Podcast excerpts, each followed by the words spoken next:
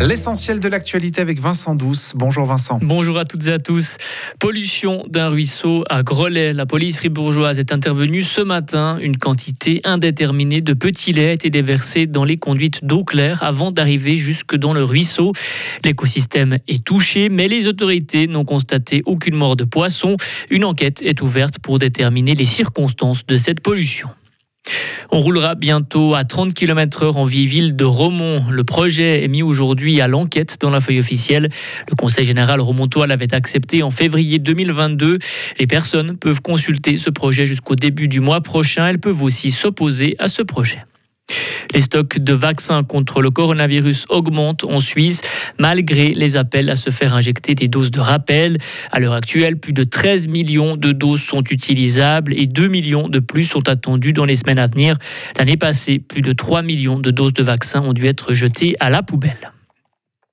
Faut-il demander des tests Covid négatifs aux voyageurs qui viennent de Chine et veulent entrer en Suisse? Le Conseil fédéral va débattre de cette question la semaine prochaine. L'Office fédéral de la santé publique l'annonce aujourd'hui.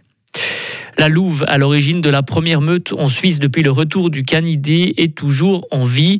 F07, c'est son nom, a au moins 12 ans. En principe, les loups en liberté ne dépassent pas les 10 ans. La femelle avait été repérée pour la première fois en 2011 dans les Grisons. Elle a été prise en photo vivante ces derniers jours par un piège photographique.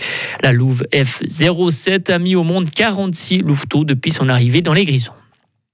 Le cessez-le-feu est violé en Ukraine. Les bombardements se poursuivent aujourd'hui à Bakhmut, dans l'est du pays et ailleurs en Ukraine, malgré l'entrée en vigueur d'un cessez-le-feu. On rappelle qu'il a été décrété de façon unilatérale par la Russie à l'occasion du Noël orthodoxe. L'Ukraine y voit une manœuvre de Moscou. Kiev n'a jamais cru à la sincérité de ce cessez-le-feu. Dégager du temps de médecins ou retrouver une échelle humaine. Emmanuel Macron annonce aujourd'hui une réorganisation de l'hôpital. Le président français veut faire cette réorganisation d'ici au 1er juin prochain. Une manœuvre pour sortir le système de santé français de la crise. Emmanuel Macron veut aussi accélérer le recrutement des assistants médicaux. Victoire en justice pour le concours Miss France. La justice française a débouté aujourd'hui l'association Oser le féminisme.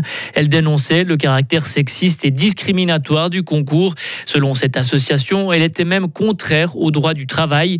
Oser le féminisme pointait du doigt des clauses discriminatoires comme le fait de devoir mesurer au moins 1m70 ou d'être représentative de la beauté.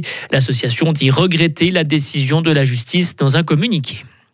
Et football enfin avec en Angleterre le FC Liverpool qui devra se passer de Virgil van Dijk pour plusieurs semaines. Le défenseur s'est blessé lundi lors de la défaite de son équipe 3-1 contre Brentford. Retrouvez toute l'info sur frappe et frappe.ch.